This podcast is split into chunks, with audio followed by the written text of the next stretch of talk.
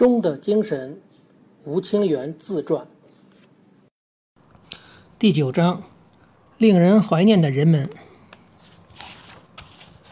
第一节，美国。为了在国外普及围棋，一九七一年，我和妻子两人一起去了美国。那是我第一次去美国，先是夏威夷、洛杉矶、纽约，最后是旧金山。去了各个城市的日本棋院支部，在那里下指导棋。别的棋手去美国的时候，有着为日本棋院建设新会馆拉赞助的任务，所以他们是日本棋院出钱去的美国。但是我因为还兼带着自己的旅游。所以费用都是自掏腰包。访问欧美国家还是第一次，所以对所见所闻的一切都感到很新奇。在洛杉矶的时候，我同时和十五个人下，就是十五面打；在旧金山的时候，我还下过三十面打。夏威夷也好，西海岸也好，有很多的日本人或是华侨围棋爱好者。他们都知道我，所以各地都为我召开了欢迎会。在纽约待了五天，每天都去日本棋院支部的围棋中心，在那里下棋的全都是电信电话公司的职员，还有的是在著名的贝尔实验室里工作。和他们下棋聊天，我了解到美国人的家庭如果没有妻子的同意，丈夫只能一星期来围棋中心下一次棋。可以说，那是一个以家庭团聚为第一的国家。所以，我认为要在欧美发展围棋，必须先从女性开始。因此，我就设计出了九路棋盘。普通的围棋盘是十九路，也就是横纵十九条线交错。如果拿大棋盘教女性学围棋的话，一盘棋不知道要下到什么时候才能结束。但若是九路棋盘的话，一方下三十余手，盘上的棋子差不多就满了，对局自然也就结束了。日本最小的棋盘是十一路棋盘，但我认为九路棋盘是最合适的。如果女性学会了下围棋，那么她们也会很自然地教会他们的孩子，这样围棋就可以普及了。在夏威夷的日籍，因为他们大多是出生于明治末期的，所以。说的是古日语，这点给我留下很深的印象。在看海的时候，突然有人说打鱼，但用的是渔火的鱼的发音。比起日本人，夏威夷的日籍更加了解很多古老而优美的词语。在海外的华侨也同样，一直是遵循孔子的古老思想的。第二节，讣告。有一段时间，接连有讣告传来。我的老师赖月先作先生于1972年去世了，享年83岁。赖月先作先生是自杀的。那天早晨接到电话后，我马上和妻子一起赶去了东京山病区的老师家。到了那里，警察已经来了。在他的遗书中有这样的话：“因为不能下棋了。”赖月老师出生在濑户内海的广岛县的能美岛，曾经在广岛一中读书。他对《论语》还有汉诗都十分了解，书法也写得很好。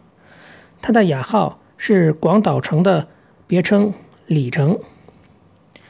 对于日本棋院的成立和战后棋院的复兴，他都尽了最大的努力。此外，他还整理了《玉成棋谱》和《明治棋谱》。总之，赖月宪作先生为日本围棋所做的巨大贡献是无法估量的。木谷实先生是一九七五年六十六岁的时候去世的。他和我关系亲密，长期以来一直有着特殊的交往。木谷实先生很热心研究，他有一段时期很重视中央的势力，后来有一个时期又变成重视边角实地。机锋一直在不断的变化着。总而言之，我觉得那是他求道精神的表现。他是那种对围棋专心致志的人。每逢遇到问题，他会从很多方面去研究，直到自己能够理解、弄清楚其中的道理为止。这样的研究精神在现在的棋手中越来越少见了。即使和业余棋手下棋，他也非常认真。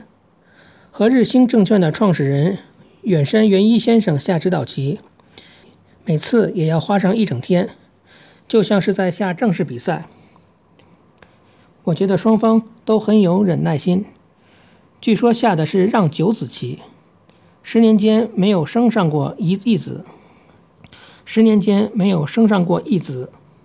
作为远山先生来说，他如此忍耐这件事本身也是值得自豪的吧。木谷先生病倒的时候，正好我在场，成为第一个发现者。当时我俩一起坐在沙发上，突然。我觉得木谷先生的样子有点奇怪，因为他的嘴里流出了口水，是脑溢血。在他住院的时候，我还去看过他，因为听说是病危了，所以赶紧赶过去，在他的枕边跟他打招呼说：“木谷先生。”他没有反应，意识不明。可是，当跟他提到光军在把握胜机方面有了长足的进步的时候，木谷先生却动了一下旁边的一根木棍儿。光君指的是木谷先生的女婿小林光一九段。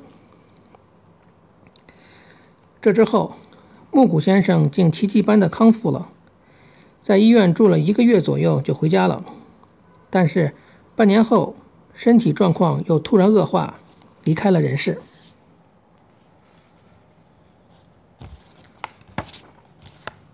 第三节。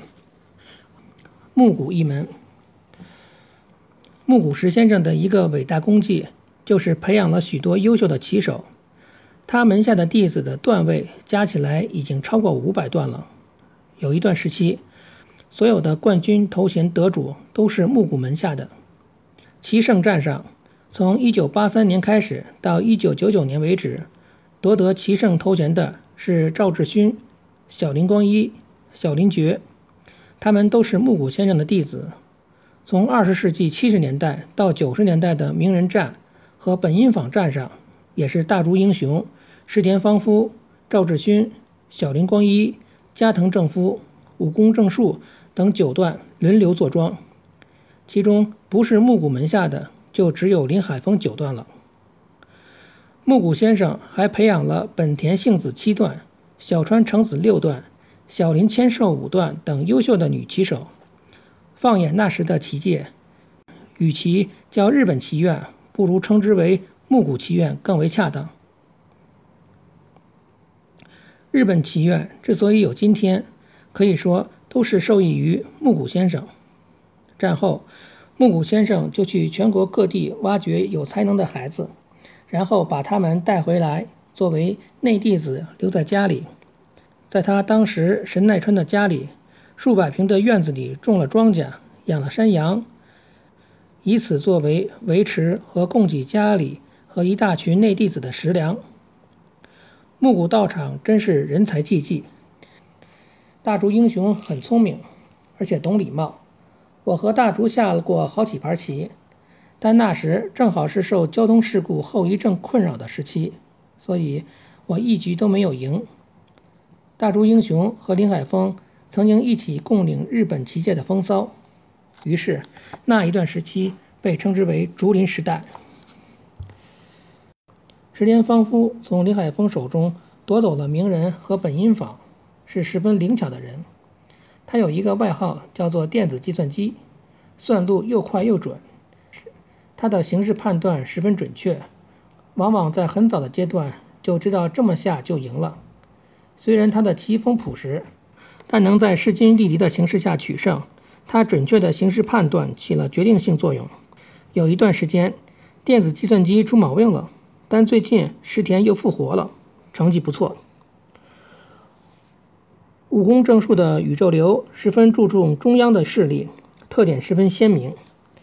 赵志勋的棋很实用，现在他的成绩不太理想，但他是很有信念的人。名副其实的一流棋手，比起木谷实先生培养了众多的后备棋手来说，我更想把围棋推向世界。第四节，母亲先逝。一九六五年，和林海峰一起应邀去台湾的时候，我把母亲舒文也一起带去了。之后，母亲就和在台湾的大哥吴完一起生活。回台湾是母亲自己的主意。母亲说：“我可不想死在日本，因为在日本死了之后要被火化的。”我告诉母亲说：“日本也有不火化的地方。”但是母亲还是固执地认为，即使有那样地方，也是在农村。我讨厌被孤零零地埋在农村。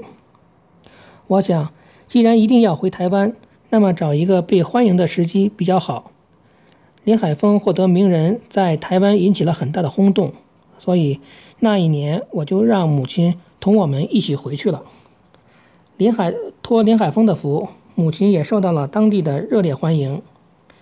战争结束后，大哥从南京去了台湾，因为一直不能做上公职，所以靠下指导棋、教棋维持生计。除此之外，没有别的工作。大哥虽是业余棋手，但是在台湾却是数一数二的水平。顺便说一下，三个妹妹中的大妹青怡战后住在中国的上海，中间的妹妹青英在台北生活，两个人现在。都去世了。最小的妹妹在台湾当日语教师，现在身体很好。一九七八年十二月二十四日，大哥打来国际长途说母亲过世了。那一天是圣诞夜，所以我记得很清楚。母亲享年九十岁。之前他给我写过几封信，每次母亲都写道：“我死了以后不用勉强。”不来台湾参加我的葬礼也没有关系，不用担心我。在中国，生前为父母准备好墓地和棺材是孝行，所以我也寄了钱过去。因为当时我正好在办理再入日本国籍的手续，母亲也为我的事牵挂吧。最后，我们没能去参加母亲的葬礼，只能在日本为母亲祈祷冥福。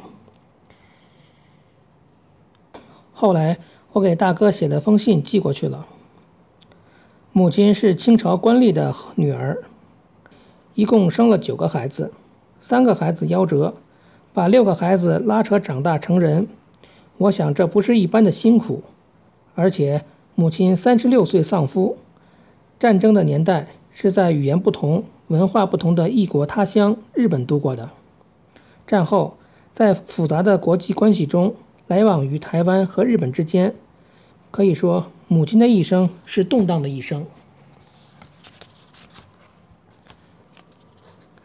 第五节，再加入日本国籍。我于一九七九年再次加入了日本国籍，时年六十五岁。战前从中国国籍转为日本国籍，是因为当时是战争年代，受形势逼迫不得已，再次加入日本籍。较之我自己，更多的是考虑到孩子。小儿子昌树在考高中的时候碰上了这样的事情，在考场里只有小儿子一个人被叫到一边，不和大家排一个队。具体的原因不知道，但估计是国籍的关系才会这样吧。这件事对小儿子的打击很大。我和妻子都为孩子的将来着想，在找工作的时候可以想象。如果没有日本国籍，情况会更糟，所以我们决定再次加入日本国籍，这也是小儿子的希望。但是，要说再加入日本国籍，并不是马上就能被认可的。日本是不允许双重国籍的，如果没有退出中国台湾籍的证明，就拿不到日本国籍。为这事儿，我还去了原法务大臣道叶修先生那里去找他帮忙。因为这个手续十分麻烦，花费的时间相当长，所以我连母亲的葬礼也没有去。国籍问题解决了，小儿子从早稻田毕业后，在日本电器工作；长子信树庆应大学中途退学后，进了同朋大学，立志成为音乐家；女儿嘉诚从城西大学毕业后，教初学教初学围棋的启蒙班。抚养孩子长大都是交给妻子费心的。因为我爱的，因为我受的是中国四书五经的教育，所以对日本的教育一窍不通。围棋已经牵扯了我全部的精力，甚至连教孩子们学习的时间也没有。甚至有孩子说，非常想到父亲的房间那里去，非常想到父亲的房间里去，那是个特别的房间。大哥在我母亲去世后去了日本，因为大哥的三个孩子都在美国。大哥的大儿子和二儿子学的都是物理学，小儿子成为时装设计师，大儿子在美国国家航天航空局工作，后来因为航天局缩减了规模，改学了农业，听说和生物有关。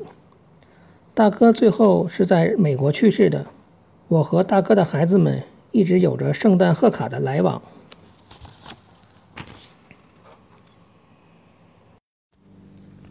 第六节隐退。七十岁古稀之年，我隐退了。那是一九八四年。其实，一九七三年的时段赛是我最后的比赛。之后的十多年，我再没有参加过比赛。交通事故的后遗症一直令我很痛苦，再也下不出自己想下的棋了。于是，以古稀之年为一个界限，我决定隐退。在大仓酒店举行了盛大的隐退仪式。日本棋院的创始人大仓喜七郎先生是大仓财阀的第二代，因为这个关系，所以隐退仪式放在了大仓集团的酒店进行。刚从中国来日本的时候，我也深受大仓先生的关照。为了准备隐退仪式，木谷门下的大竹英雄九段和本田幸子七段到处奔波。会场的平安间来了有八百多人，不仅是围棋界的朋友，财政界的许多朋友也都来了。日本棋院和关西棋院，还有和我签了很长时间专属协议的读卖新闻社，是我隐退仪式的后援单位。作为纪念，下了连棋。所谓连棋，就是几个棋手轮流下的一种形式。因为是我的隐退仪式，所以。以我为对手，许多棋手上台来下一手。首先是桥本宇太郎先生，他和我同是赖月老师的门下，是我的师兄。刚来日本的时候，他是给了我很多关照的前辈。围棋的才能就不用说了，他还创办了关西棋院。桥本下的第一手竟是天元，也就是棋盘中央的一点。这手棋引起了会场里很多的感叹声。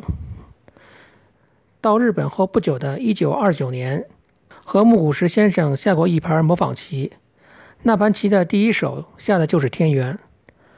1933年和本因坊秀哉名人下的时候，是三三星天元的布局。天元使大家回忆起了当年的那些棋局。桥本先生之后上来的是高川阁先生。等和我下过十番棋的那些对手，还有我的弟子林海峰，以及棋院的年轻棋手，有这么多的人来祝贺我的隐退，我真的是十分感激。从一九二八年到日本，已经五十六年过去了。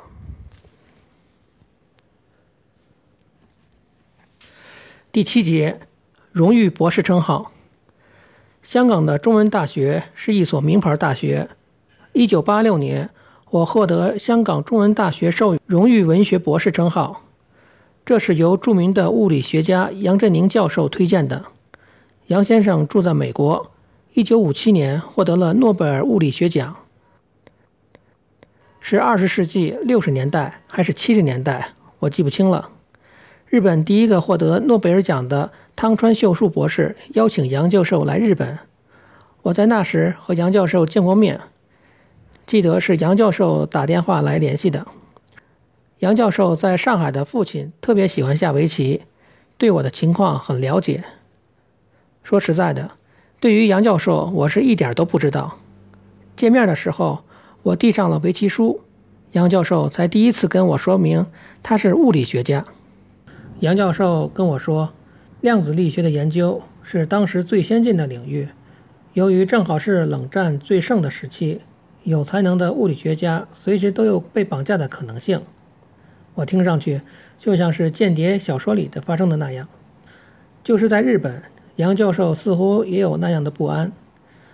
我带他去了盛宇度先生经营的高级中国料理店留园。后来，盛先生开车送杨教授去了机场。我和妻子一起去香港接受博士称号，同时又和杨振宁教授见面了。当时还有机会见了香港总督，并和他说了话。虽然是一个英国人，但是个中国通。我印象很深的是，他的北京话说得非常地道。在香港，人们给我介绍了两位围棋天才少年常浩和周鹤阳，两个人都只有十岁或者还不到，给我留下的印象是当时他们还是跑跑跳跳的。但是，一下让二子、三子的指导棋，就马上发现他们很有天赋。两年后，我作为日本文化围棋代表团的名誉顾问，去了中国的北京、福州还有上海等地访问，是和作家江崎诚志他们同行。在上海下指导棋的时候，有一位少年目不转睛地看着我，他就是常浩。当时他的棋力。已经达到中国围棋第一人聂卫平让二子、三子的实力了。短短的十年后，常浩、周鹤阳都成为世界顶尖的职业棋手。第八节，陈祖德。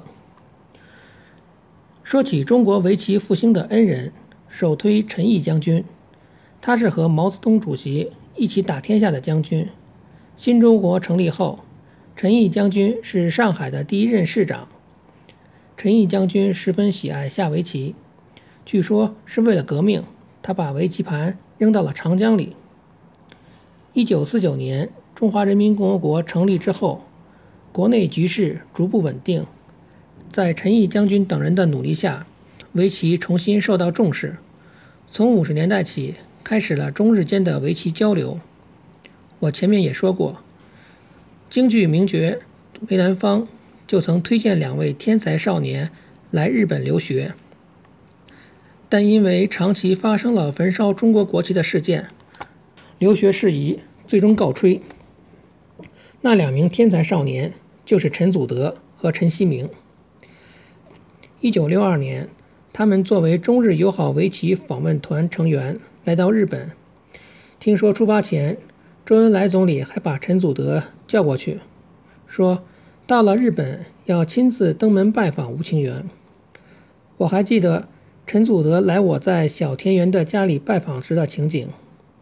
这个代表团里，和日本职业棋手下，就只有陈祖德的成绩是四胜三败，胜多败少，因此他受到了大家的关注。后来又提起过聂卫平。和吴松生等来日本留学的事情，我已经计划好了，让他们住在我家里，然后每天去棋院学棋。为此，我还去找了曾经和我签过专属协议的读卖新闻社，请他们提供经济支援。留学的事情都谈得差不多了，但最后还是没能来成。日本棋院只给聂卫平五段的资格，这也是中国方面的不满之一。为此，聂卫平更加发奋用功。几年后，在中日间的比赛里战胜了坂田荣男九段，这起到了很大的促进作用。